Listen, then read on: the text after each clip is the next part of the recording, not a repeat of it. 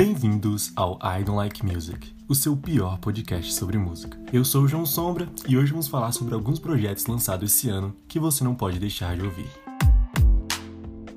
No episódio anterior, eu falei sobre os meus 27 discos favoritos de 2020 até aqui. Só que a gente sabe que o formato de disco não é o único formato em que as coisas são lançadas na indústria musical.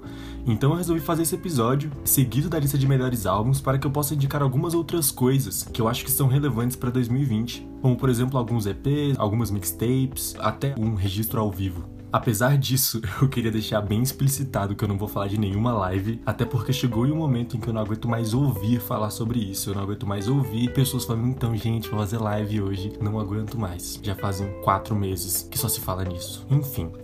Quem sabe no futuro, quando essa pandemia passar e a gente espere que ela passe um dia, eu dedico um episódio específico para falar sobre o formato de live, etc. e tudo que eu penso sobre o assunto, que enfim, acho bem relevante, mas eu não aguento mais artistas grandes falarem que vão fazer live. Mas se você é artista pequeno e principalmente se você é meu amigo e faz lives, sim, eu estou falando de você, Fábio. Sim, eu estou falando de você, Daniel. continue fazendo lives porque, enfim, acho que é importante. Mas eu não aguento mais ouvir falar sobre isso. mas enfim, no momento, nada de lives. Eu também não vou falar de shows que foram lançados esse ano, como por exemplo o caso do Radiohead, que vem semanalmente liberando alguns shows completos da banda. Eu acho uma iniciativa incrível, inclusive assisti vários. É, recomendo darem uma olhada no show deles do Brasil em 2018, que tem uma setlist maravilhosa e sem contar que, né, é o Radiohead, uma das melhores bandas dos últimos tempos, que tem um potencial musical e uma performance ao vivo que é maravilhosa, sabe? É uma banda que até tempo atrás tinha dois bateristas, sabe, ao vivo. Então, vá ouvir Radiohead ao vivo, porque é tão magnífico quanto no disco. O foco aqui vai ser realmente coisas lançadas exclusivamente esse ano. E como dessa vez eu não vou precisar falar de 27 materiais, eu vou me permitir alongar um pouco mais na hora de falar sobre cada um deles, falar sobre a percepção que eu tenho em relação a eles, buscando dar uma profundidade e não apenas o que aconteceu no episódio anterior, já que era apenas um apanhado de tudo que ia saindo nos últimos meses. Então, vamos a alguns, algumas recomendações de materiais que vocês precisam ouvir. Para começar essa lista, eu vou mudar logo uma indicação dupla, mas ambos são do Denzel Curry. Eu estou falando de uma mixtape que saiu logo no início de janeiro e o que é um EP colaborativo que ele soltou junto com Kenny Beats. A primeira coisa que eu preciso falar é sobre o próprio Denzel. Acredito que a maioria das pessoas que ouvem o podcast não conhecem, mas ele é um rapper de Miami e é um dos grandes nomes do que se chamou como a onda do SoundCloud Rap, junto com nomes que chegaram mais ao mainstream, como Extentacion e o Lil Peep. A principal característica dessa onda foi a forma de lançamento dos trabalhos, sendo feita por meio do SoundCloud. Isso aconteceu antes mesmo do boom que teve os serviços de streaming como o Spotify. Esses serviços eles já existiam, mas eles não eram nem de longe a plataforma plataforma dominante que são hoje. Então o SoundCloud era uma via muito mais utilizada do que atualmente. Eu pretendo fazer um episódio específico para falar do Denzel Curry, porque ele é um dos nomes do rap que eu mais admiro e mais gosto de acompanhar o trabalho, e como vocês podem ver, ele é uma máquina de soltar coisas. Então, nesse episódio, eu deixo para entrar mais na história dele, como ele saiu de ser apenas alguém do SoundCloud para se tornar um dos novos rappers mais bem aclamados pelo público, pelo meio do rap, mas como também pela crítica. Eu fiz essa volta inteira porque a plataforma de lançamento, que foi o que tornou ele relevante em primeiro momento, também é muito importante nesses dois casos. A mixtape, Blood In Blood Out, ela tem apenas no YouTube e no SoundCloud.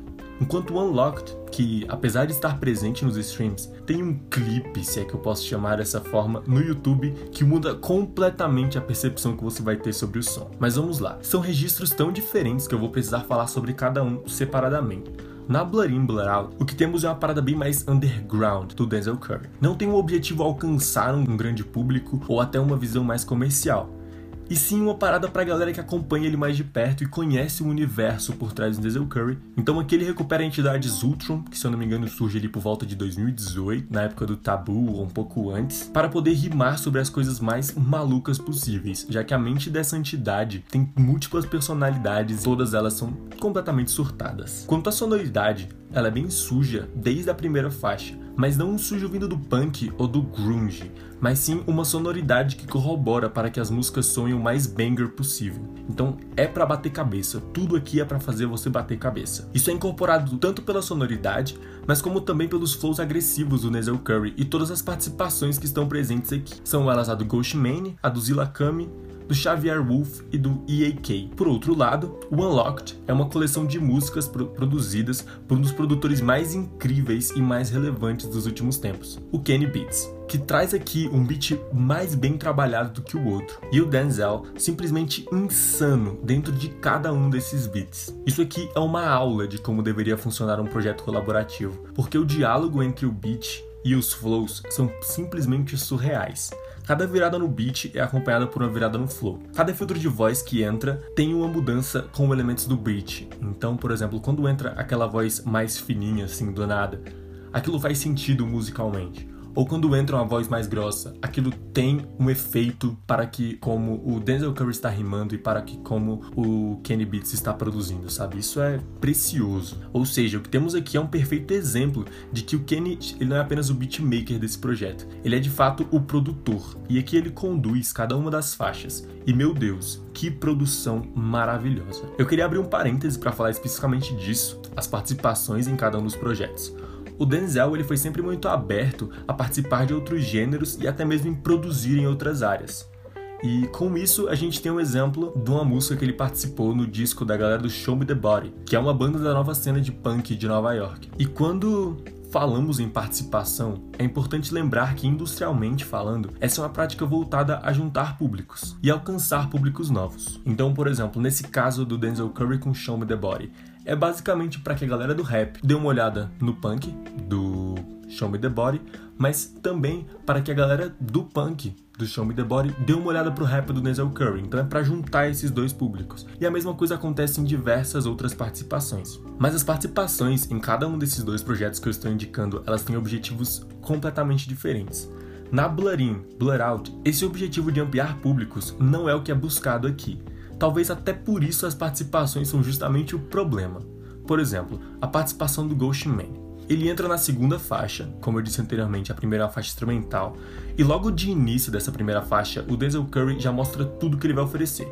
Ele já manda três flows diferentes logo nos primeiros minutos, que são tão bons que eu não consigo nem fazer, nem dizer se, ah não, ele começa melhor e depois ele dá uma caída. Não, são três flows diferentes, mas que mantêm um nível elevadíssimo. Enquanto o Dark Trapper, que é o Ghostman, mal dá para entender os gritos que ele tá dando e está mostrando claramente que existe uma diferença entre eles aqui. Para quem não sabe, o Ghostman ele faz esse dark trap que é bem pesado e que soa muito agressivo. Ele toca em temáticas mais ocultistas. Isso combinaria incrivelmente com a entidade que é o Zultion, que tem esse quê meio oculto, meio das trevas assim, de ser louco, mas de flertar com, enfim, as coisas ruins, né? Mas não é o que a gente vê nesse trabalho, já que a participação simplesmente não fica no nível e fica muito aquém do que deveria estar. Espero que eles colaborem novamente, porque eu realmente acredito que algo bom pode surgir do Denzel Curry junto com Ghost Man. Assim como surge, por exemplo, das participações do JPEG Mafia nas músicas do Denzel Curry, que enfim, são sonoridades que podem se complementar e que quando saem de uma forma legal se complementem muito bem. Enquanto no Unlocked, como eu disse, esse problema simplesmente não existe, já que as coisas elas se encaixam perfeitamente. Então dá para perceber que essa participação ela tem sim o objetivo de juntar os públicos, mas ela tem também um objetivo artístico por trás, porque não é só fazer por fazer, é fazer para ficar bom e fazer para que isso acrescente alguma coisa. Quanto à parte lírica, eu realmente acho que o Blur In Blur Out ele consegue ser mais coeso, já que é basicamente o Zultron falando as paradas dele, enquanto no Unlocked as letras são tematicamente mais soltas. Inclusive, esse é o ponto que me faz considerar o Unlocked como inferior aos trabalhos anteriores do Denzel Curry, como o Zoo, o Tabu e o Imperial, que tem uma carga lírica que é tão importante quanto a forma como ele tá passando ela, sabe? Algo que eu queria ressaltar para fechar os pensamentos sobre o Blur In Blur Out é que a participação do EKA ela merece ser mencionada de forma positiva na última música Gojira, onde ele, ele tem o melhor verso da música e isso, quando a gente compara com as outras três ou duas participações, isso realmente tem um destaque e merece ser mencionado aqui.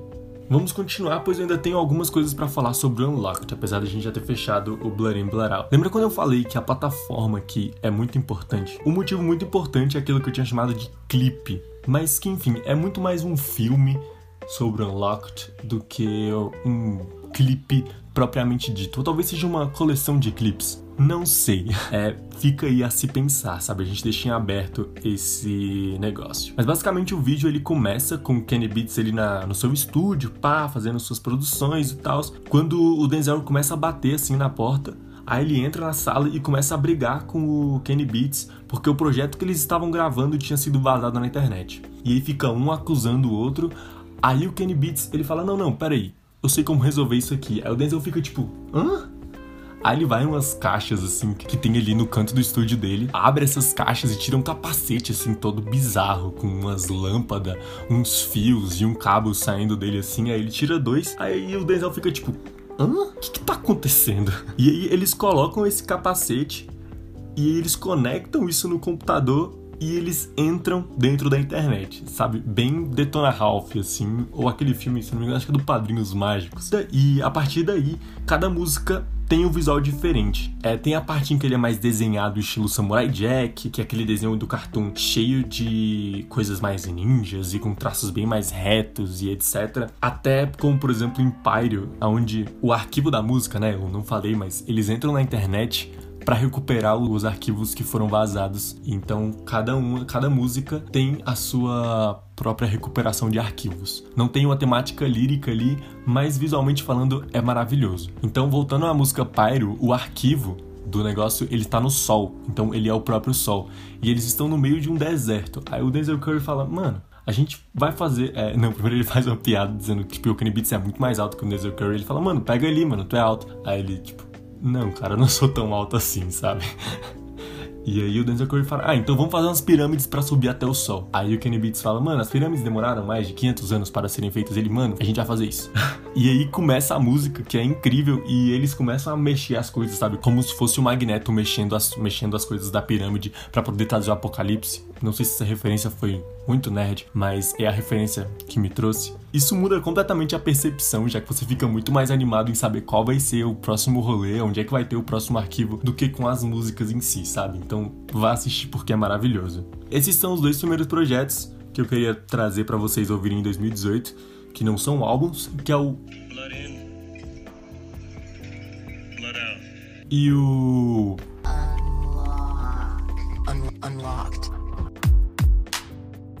A próxima indicação que eu trago é o Sessão Respiro, da banda Scalene, que saiu no início de março e se trata de um registro ao vivo da banda tocando parte do repertório da turnê do último álbum deles o respiro. Então, o que a gente tem aqui é algo muito na pegada do que a Baraclava Records soltou ano passado pro disco Violeta do Terno Rei, onde eles tocaram o disco na íntegra, com todo um visual e etc. Mas dessa vez, ao invés de tocar o disco inteiro, a gente tem cinco músicas do Respiro e outras duas músicas de álbuns anteriores. Existe tanto um EP que está aí para ser ouvido nos streams, quanto o material do YouTube com eles tocando, que é maravilhoso. O registro ao vivo é marcado por uma direção de cena com alguns ângulos que eu não costumo ver em algumas coisas ao vivo, como em shows ou até mesmo aqueles clipes que é focado mais na banda. A direção de arte ela gira em torno de umas cores mais chapadas assim no fundo, em tons. Eu não sei se chega a ser um pastel, mas enfim, alguma alguma paleta de cor que é realmente muito bonita. Me lembrando em alguns momentos o clipe de Ponta do Do Magnetite deles, que eu também acho de veras bonito. e ainda tem a edição que consegue focar em todos os membros da banda sem parecer completamente perdida ou seguindo aquela coisa de agora eu vou mostrar o baterista, agora eu vou mostrar o guitarrista. O cara da voz está cantando, vamos mostrar ele. O baixista fez alguma coisa, sem parecer esse tipo de pedante, sabe? Mas uma edição que consegue acompanhar rit o ritmo da música e casa muito bem. O set list é uma das críticas que eu tenho eu entendo que cinco faixas ali era de extrema importância de estarem, mais adiante eu vou falar sobre isso. Entretanto, duas músicas poderiam ser substituídas para dar lugar a outras duas do álbum. Eu tô falando de A Sombra e Tabuleiro. Apesar de serem as minhas, uma das minhas músicas favoritas do Respiro, eu acredito que se eles colocassem uma música que tivesse um impacto ao vivo diferente, poderia ser melhor, como por exemplo acontece em Ciclo Senil e acontece em O Que Será. E elas seriam bem mais bem-vindas ao Sessão Respiro. Eu tive a oportunidade de ver a turnê desse disco quando eles vieram aqui para Brasília E lá a performance de ciclo senil por parte do macaco, que é o baterista, e toda a camada eletrônica ali por trás foi algo simplesmente maravilhoso, sabe? Tem um impacto visual e um impacto incrível, incrível, sabe? Foi um dos momentos de todos os shows que eu já fui da banda, foi um dos momentos que mais me marcou. Enquanto o que é será se destacou na versão ao vivo por conta de parte da banda, ela só entrar em uma parte da música, sabe? Então, no disco é apenas uma balada de piano e voz Enquanto ao vivo, chega no meio da música, tem uma virada e a banda inteira entra e isso dá todo um peso, todo, toda uma construção que encerra o show de uma forma maravilhosa, algo lindo de se ver, principalmente se tivesse presente nessa session. A música escolhida para começar a sessão foi Percevejos e para mim é um começo mais que acertado. Logo de início a gente já tem as duas guitarras entrando ali com as suas duas linhas diferentes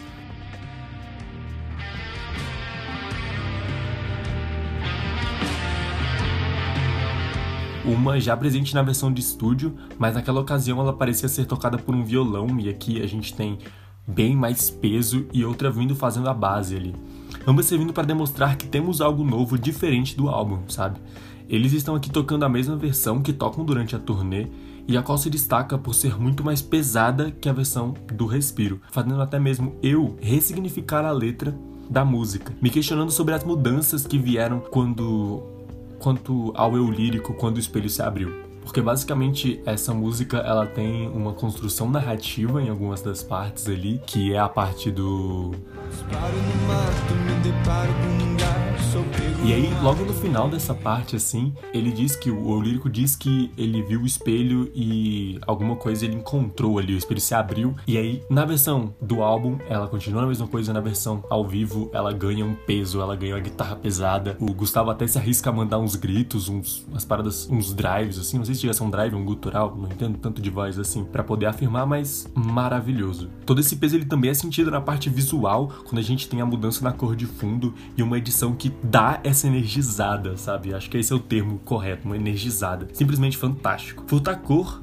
é a música que vem a seguir e ela é basicamente mais do mesmo do álbum e só tá ali. Ela tem a sua importância de estar ali porque ela é um dos singles, mas enfim, ela só tá ali por causa disso. Isso é completamente diferente das duas músicas que vem a seguir, e eu tô falando de Furacão e Milhares Como Eu são as duas músicas dos outros álbuns, que não são do Respiro, que além de estar na turnê, elas também estão aqui e, meu Deus do céu, ver essas músicas ao vivo já foi um presente divino ao meu eu interior de 16 anos. E ter algo na qualidade que é o Sessão Respiro, sabe, tecnicamente falando, para ouvir quando eu quiser, é simplesmente perfeito, sabe? É uma parada que eu ainda. Essas duas músicas em específico são coisas que eu ouço até hoje, sabe? Até hoje eu coloco elas em playlist, até hoje eu me pego poxa, quero ver milhares como eu, porque. Ah! Incrível, incrível, gosto muito. É, enfim, vocês vão saber mais quando eu falar especificamente da Scalene num programa futuro e vocês vão entender a minha ligação com a banda. E eu vou, vou explorar ela de uma forma menos superficial do que vai ser aqui. A primeira faixa, Furacão, ela é retirada do Ether de 2015. É uma das músicas que eu nunca tinha visto ao vivo, apesar dos 11 shows que eu já fui da banda. A versão é bem parecida com a do álbum, ela tem apenas uma mudança na linha de guitarra no final da música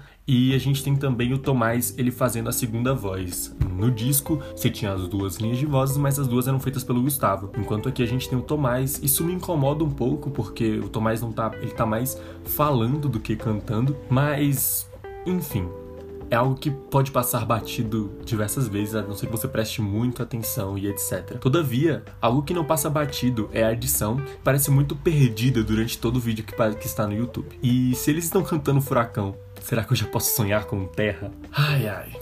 Fica aí, fica aí no ar, por favor, toca em terra um dia.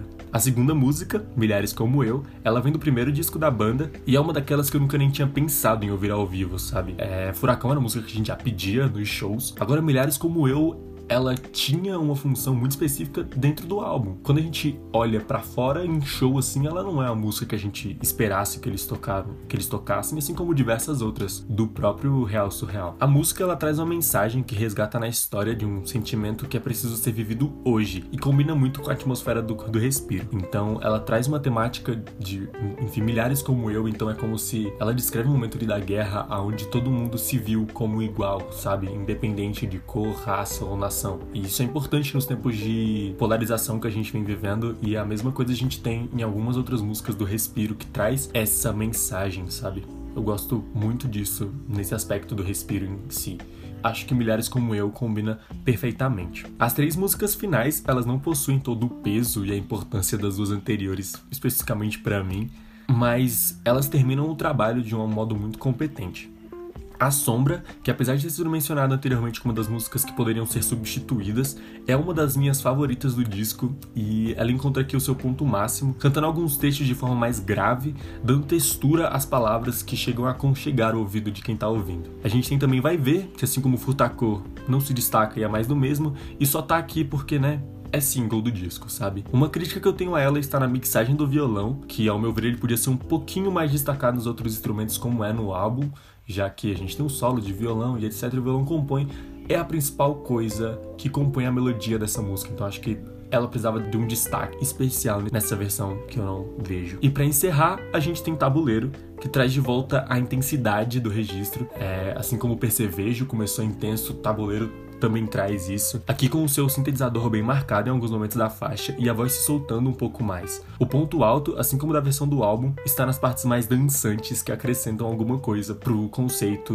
do respiro. Sendo assim, o Sessão Respiro é um trabalho muito coeso entre a sua parte visual e a sua parte sonora, que se destaca em diversos momentos, possui alguns aspectos sensacionais, então Diferentemente do outro lançamento que eles tiveram esse ano, que foi o Fôlego, esse aqui eu recomendo demais, até mesmo se você não conhece a banda. E se você conhece, vai dar uma ouvida, porque o trabalho que eles estão fazendo aqui é de uma qualidade impressionante, sabe? E que venha o próximo disco da Scalene, o famoso Tão Pesado Gritaria, e é isso. O próximo na minha lista foi, dentre todos os que foram e que serão citados, o mais esperado. Eu estou falando do Grat Trevas da AIE. O grande motivo por trás da espera dele está em que eu jurava que ele ia sair no ano passado. Eu tinha certeza disso. Eu não sei se ela tinha falado que ia sair ou foi alguma invenção da minha cabeça. E aí eu atrasei todas as minhas listas de final de ano. Eu sou um doido da lista de final de ano, eu gosto muito de fazer elas.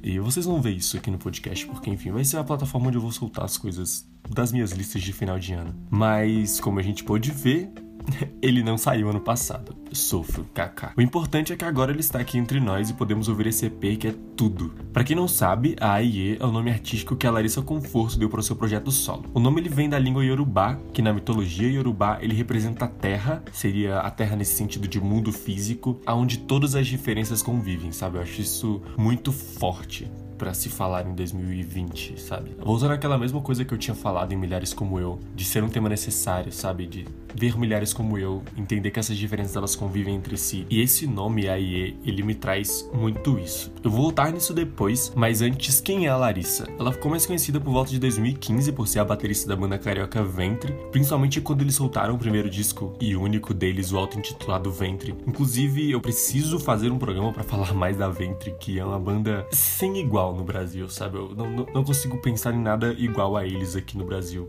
Inclusive, se existe algo igual a eles no Brasil, me mostre. Mas em 2018, a banda ela entrou em um hiato por tempo indeterminado, ou ela acabou, não sei dizer ao certo, e aí cada um foi pro seu canto. A Larissa foi para Lisboa, onde ela se reinventou e se descobriu como instrumentista e compositora, especialmente uma compositora com um poder inacreditável, sabe? Um poder, meu Deus, o que ela consegue passar por esse disco através da composição dela é, é algo que eu nunca esperava ver da baterista da Ventre, sabe? Tipo, as linhas de bateria da Ventre já eram incríveis, mas o que ela tá fazendo aqui é outro nível de poder, sabe? E o EP, né, ele é o resultado sonoro dessa desse poder que ela trouxe. E eu digo sonoro, pois nesse processo de autodescoberta, ela passou por uma residência artística no projeto da Terra, no projeto Terra, Inclusive, acho que é de onde deve ter saído o nome Aie, já que o próprio significa terra. Ele remete justamente a isso. Mas ele também representa outras coisas, o nome. A Larissa é neta de indígenas e não podemos negar que utilizar um nome em Yorubá é uma forma de resistência histórica e também da nossa própria história brasileira, sabe? Já que eles estiveram presentes para formar esse país. E, enfim, a história brasileira está atualmente em ruínas e basta olhar incêndio no Museu Nacional para ver isso e diversos outros símbolos e representações que estão caindo que demonstram isso, sabe? Algo que a gente deve se preocupar a todo momento. E ela recupera essa história, essa parte indígena, não somente no nome, mas também na composição desse projeto. Ela dá uma cara mais atual, com muitos elementos eletrônicos, a ritmos indígenas e ritmos mais latinos. Então, ela como uma percussionista de formação, ela traz os ritmos das raízes do Brasil e da América Latina indígena, usando de muitas camadas eletrônicas e outras influências ali. Eu recomendo fortemente que você procure o vídeo do, do projeto Tudo Que Se Pode Ouvir, onde ela toca uma versão reimaginada para, da música Mulher, que apenas a IE poderia fazer. E Mulher é uma música da Ventre, né? Que é uma música importantíssima, acho que tanto pra banda assim como deve ser pra Larissa, sabe? Que é uma mulher dentro de uma banda que, enfim, formada por outros dois homens. E é uma música que traz uma força, sabe? Vou ouvir Mulher porque eu não vou conseguir expressar em pouco tempo tanto que essa música ela tem um peso, sabe? Tanto a versão do disco da Ventre, quanto essa versão do Tudo Que Se Pode Ouvir da IE para entender essa ressignificação que ela tá fazendo sobre si mesmo, como também sobre a história dela que está presente na naquela música, sabe? Eu acho que aquela música faz, pra, faz parte da história da Larissa. Mas vamos falar sobre o EP, né? Ele abre com semente. Olha os detalhes, sabe? Aie, semente e etc. Ela já transmite toda essa energia através da letra dessa música, que é um mantra.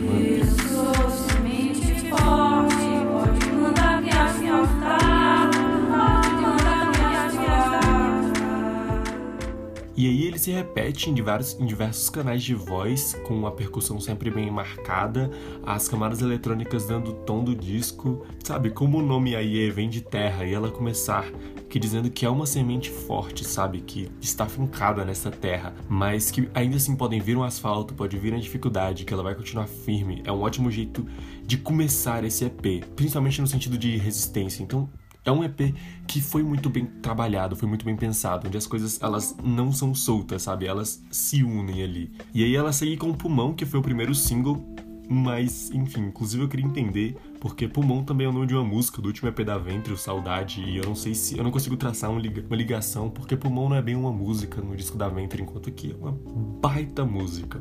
E por aí vai. Eu não vou falar de todas as músicas, porque é um projeto importante de você ouvir e ter esse primeiro impacto. Eu só queria ressaltar a música O Mito e a Caverna, com o Victor Brauer, que é o vocalista da banda Loop de Loop.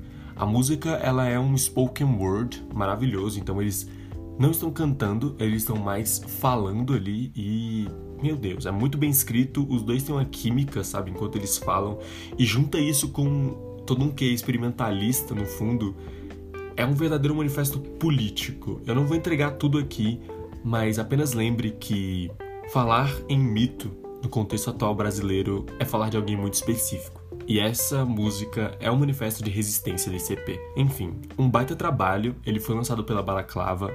Não sei se vocês perceberam, mas eu gosto um pouco da Balaclava. Eu já citei eles quando eu falei da Scalene com o rolê do Terno Rei. E vou falar mais vezes porque, enfim, é um selo, é uma gravadora que eu gosto muito e, esse, e a IE se lançou por ela e ele merece ser ouvido com um carinho muito especial, pois a IE tem muito a falar e que merece ser ouvido, mas que também merece ser passado à frente, sabe? É por isso que eu tô indicando para vocês o Irate Trevas, da IE. O próximo projeto é novamente um EP e da gravadora atual que eu acho mais importante no cenário do rap.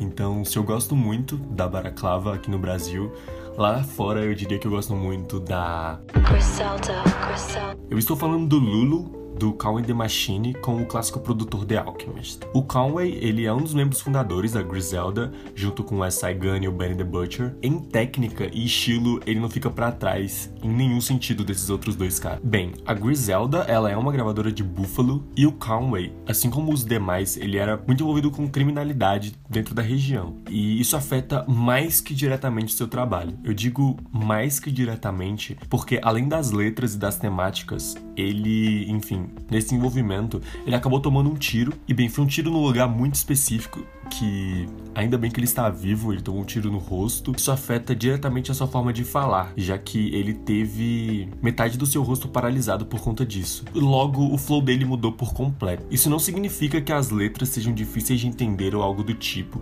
porque ele tem um flow que não é tão rápido, então cada palavra ela consegue ter o seu peso e consegue soar de forma muito clara. E a gente tá falando de rap, né? A individualidade aqui ela é muito importante e esse flow é um dos toques que o diferencia de todo o resto da cena do rap. Esse EP, como eu disse antes, ele foi em colaboração com o Alchemist, que sinceramente estamos no ano do Alchemist, sabe? Ele lançou o Alfredo, que apareceu na minha lista dos melhores do ano, junto com o Freddie Gibbs. Tem o Lulu com Calm the Machine, que eu tô indicando aqui. E tem também o The Price of Teen China com o Bodie James, que enfim, apareceu em diversas listas do ano. Eu recomendo que você vá olhar, inclusive, a lista da galera do Dead do Dead End Hip Hop, que são um dos melhores canais de review de rap gringo, sabe? Acredito que seja o melhor canal de review de rap gringo. Muito do que eu falo aqui em todo esse podcast tem muita inspiração e tem muita influência deles. Mesmo fazendo esse projeto sozinho e eles sendo um grupo, eu aprendo muito com eles a fazer isso e eu aprendo muito de rap com eles, sabe? Então vai dar uma olhada e ele aparece em muitas listas do End Hip Hop, sabe? Da galera de cinco melhores projetos. O The Price of Teen China, do Body James com The Alchemist. Então, The Alchemist, esse ano, perfeito, perfeito. E para mim, inclusive, essa é a melhor produção dele esse ano, já que os beats eles conseguem ser on fire, sabe? Mantendo a assinatura do Alchemist, eles não são aqueles beats que são para pular ou para abrir rodinha, mas eles são beats que vão bater, vão bater dentro de cada um de nós. Então, eles são discos muito mais internos assim, mas que conseguem manter um peso que, meu Deus, cara, meu Deus, meu Deus, de Alchemist obrigado por tudo. Essa produção, inclusive, ela é um diferencial, acho que dentro da própria Griselda, já que nesse ano também eles soltaram Pray for Paris, que em alguns elementos acaba sendo mal mixado e eles ficam dissoantes em algumas músicas. Isso aqui não é algo que a gente vê de forma alguma, seja, na, seja nas participações, seja nas partes mais faladas do disco que entram, as partes conversadas, seja em algum efeito que ele coloca de fundo, é tudo muito bem trabalhado, tudo muito bem masterizado, sabe? Quando você ouve de uma vez, você percebe que existe um trabalho para deixar para deixar aquilo da forma mais coesa, que soe o mais completo possível. O EP, ele tem a participação do Cor Cormiga e do Skillboy Q. E das primeiras vezes que eu ouvi ele, eu achei que o EP ele tinha ele dava uma guinada depois de Shoot Ways, que é, a, que é a terceira música que tem a participação do Schoolboy Q. Mas quanto mais eu ouço ele, mais eu vejo como errado eu estava. A 14KLS, 14 Kills, ela antecede Shoot Ways e tem um beat destruidor, sabe? A melhor música vem depois de Shoot Ways, que é Calvin, e para mim é a melhor música do EP, e a tendência é só melhorar quanto mais você ouve. Então eu deixo aqui a minha recomendação para que você ouça o maravilhoso Lulu do Calm the Machine, junto com The Alchemist, o melhor projeto da. Griselda, Griselda. A última indicação dessa lista é um projeto obrigatório se você gosta de música brasileira, pois se trata de um projeto colaborativo de um dos maiores nomes da nossa música, com um dos caras mais importantes do rap dos últimos 15 anos. Eu estou falando do EP Existe Amor, do Milton Nascimento, que como eu sou íntimo, eu chamo ele apenas de Miltinho, junto com o Criolo. Ele surge através de uma campanha para arrecadar um fundo solidário para a população em situação de vulnerabilidade social durante a pandemia do Covid-19, algo mais que importante a ser feito nesses momentos sem precedentes que estamos passando. O fundo já arrecadou mais de 125 mil reais para ajudar essas pessoas, então além de ouvir, porque é um ótimo trabalho, vá ouvir para ajudar o fundo. Dê stream para esse projeto maravilhoso. Falando especificamente do EP, ele traz a melhor versão da famosa música Não Existe Amor em SP do Criolo, e aqui ela tem toda a base feita no piano do Amaro Freitas, que dá toda a melancolia que essa música precisa. Então, se você gosta de piano em si, eu recomendo não ir atrás somente do Existe Amor, mas como também do, do trabalho do Amaro Freitas. E junta isso com a voz do Miltinho, com seus quase 80 anos, que é de uma delicadeza e que conduz a música de forma maestral. Confesso que a primeira vez que eu vi, ela me arrancou lágrimas. Comparar a voz do criolo com a voz do Milton chega a ser covardia, mas o criolo aqui ele demonstra que também tem toda uma técnica vocal para colocar as letras escritas por ele de uma forma que não deixa a música cair em momento algum. É realmente uma das melhores músicas do ano. Essa foi a primeira música lançada, mas ela não é a primeira do EP. A que abre o disco é uma versão da música Cais, que é de um dos melhores discos da história da música brasileira, que é o Clube da Esquina. E logo de início a gente tem o piano do Amaro Freitas e o Milton Nascimento fazendo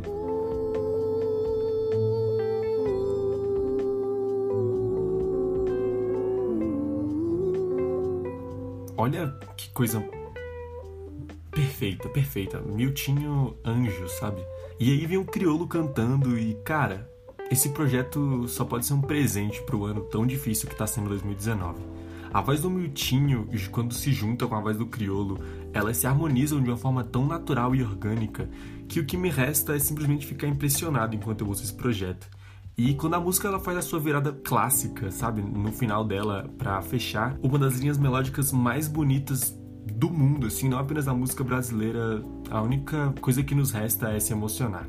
As outras duas músicas do trabalho são Dez Anjos que é uma versão da Gal Costa do disco Gal Estratosférica de 2016, e também a música O Tambor do disco Voo do Urubu do Arthur Verocai, de, também de 2016. Nessas duas músicas a gente não tem apenas a participação do Álvaro Freitas no piano, mas sim a gente tem uma banda completa que até mesmo em tambor a gente tem até linhas de metal. Talvez essa seja a ressalva que eu tenho em relação ao, ao Existe Amor, já que por conta dos singles Cais e Não Existe Amor em SP, eu fiquei esperando algo muito mais melancólico. E não é o que a gente tem em 10 anos de tambor. As músicas não são ruins, apenas são músicas com energias diferentes. Então vá ouvir o Existe Amor do Criolo com o Milton Nascimento essa foi a minha lista, eu coloquei apenas algumas coisas que eu tinha mais para falar e que eu acho que vocês deveriam ouvir, mas com certeza eles não foram os únicos que eu ouvi e muito menos os únicos que eu gostei. Então vamos passar rápido para algumas menções honrosas. A gente tem o single Áfago do Saudade, que inclusive eu estou esperando ansioso pro dia em que o Saudade vai lançar um disco e pode esperar que vai ter review no canal. Pode vai ter review no canal, olha as ideias. Sem canal. Vai ter review aqui no podcast o outro é o To Feel Alive EP, da Caliutes. A gente tem o Não Tem Bacaná na Quarentena, do Bakushu do Blues. E a gente tem a primeira parte do novo disco do Scatolov. Lembrando que o link da playlist está na descrição. A playlist vai conter músicas de todos os trabalhos que eu citei aqui, exceto o Blur in Blur Out, porque não tem mas também vai ter alguns, algumas outras que eu acho importantes que não são de álbuns que vocês devem ouvir em 2020. E se algum projeto que não seja álbum tiver saído esse ano e eu não tenha citado, sinta-se convidado a comentar eles nas nossas redes sociais, IDLMusicPod, tanto no Instagram quanto no Twitter, que são as plataformas que eu uso para manter esse contato mais próximo com vocês. Muito obrigado por ter chegado até aqui, eu sou o João Sombra e esse foi o I Don't Like Music, o seu pior podcast sobre música.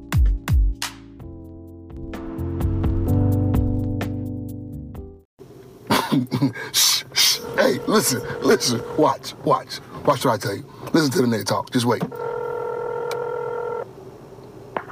Yo. Yo. Yo. Yo. Everything good? Yo. All right, Pete. We got to get a few things before we stop by. So uh, write this shit down for me whenever you get a chance. We need two bottles Ciroc. Yo. Two bottles Hennessy. Yo we need a Bailey uh, for that girl Ashley used to talk to, but you don't talk to no more. She said, hey, hey, hey, hey, hey, listen, listen, my nigga, I don't make the invite list. Going on with all that shit. You can bring whoever you want. Good news is, a little baby that you want gonna be there. Yo. Ah, I told you. We got you. All right. Um, that's all we need for now. Um, how you? You good? Yo. Mom good? Your kids good? All that shit good? Yo, yo. All right, my nigga. We gonna talk. Yo. Yo.